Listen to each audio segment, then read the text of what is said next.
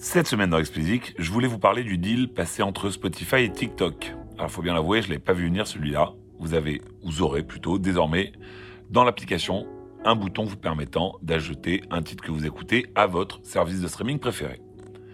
L'annonce a été faite le 14 novembre et pour être tout à fait complet, euh, ça ne concerne pas uniquement Spotify, mais ça va également concerner Amazon et Apple.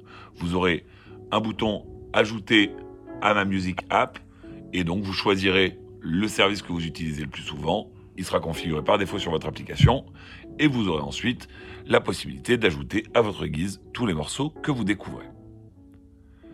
Alors ne vous jetez pas tout de suite sur votre appli puisque pour le moment la fonctionnalité ne sera pas disponible en dehors des USA et du UK. Des tests sont annoncés sur des marchés supplémentaires mais on n'a pas de date.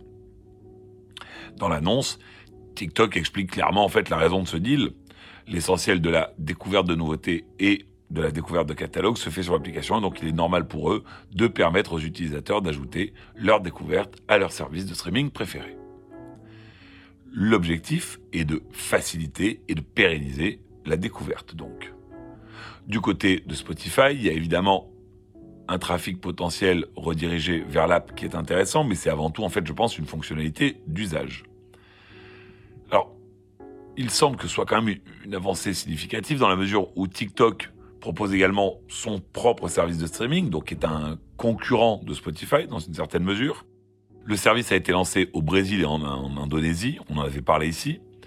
Et TikTok Music est désormais disponible à Singapour, en Australie et à Mexico, mais je crois qu'à Mexico, c'est sans le catalogue d'Universal.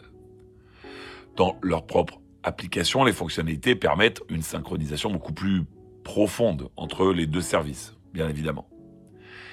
Et puisqu'on parle de Spotify, je terminerai en vous faisant part d'une nouvelle qui, là aussi je dois bien l'avouer, m'a enthousiasmé. Spotify songe à verbaliser les labels et les distributeurs dont la majorité des streams sont artificiels. En gros, si vous avez, c'est ce qu'ils annoncent, mais il faudrait qu'ils déterminent un peu plus les choses, si vous avez plus de 90% de vos streams qui sont frauduleux, bah vous paierez une amende de 10 dollars par track. Ça risque d'être rapidement assez salé. Alors après, évidemment, comme je vous le disais juste avant, il faut préciser un peu les choses, à quel rythme, comment ça va fonctionner, etc. Mais je trouve que l'idée est réjouissante. Allez, c'est tout pour cette semaine.